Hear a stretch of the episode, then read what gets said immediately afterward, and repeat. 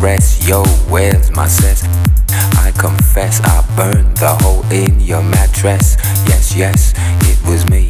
I plead guilty, and at the count of three, I pull back my duvet.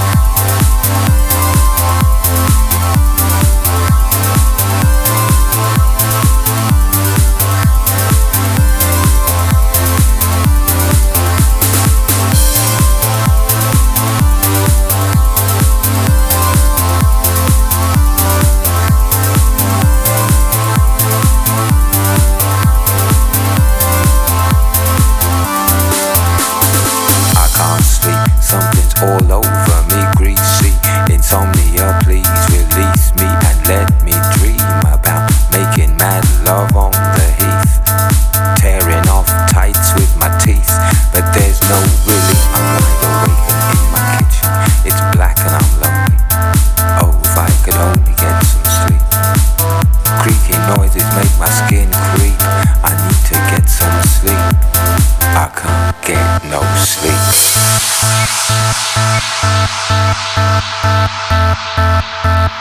come.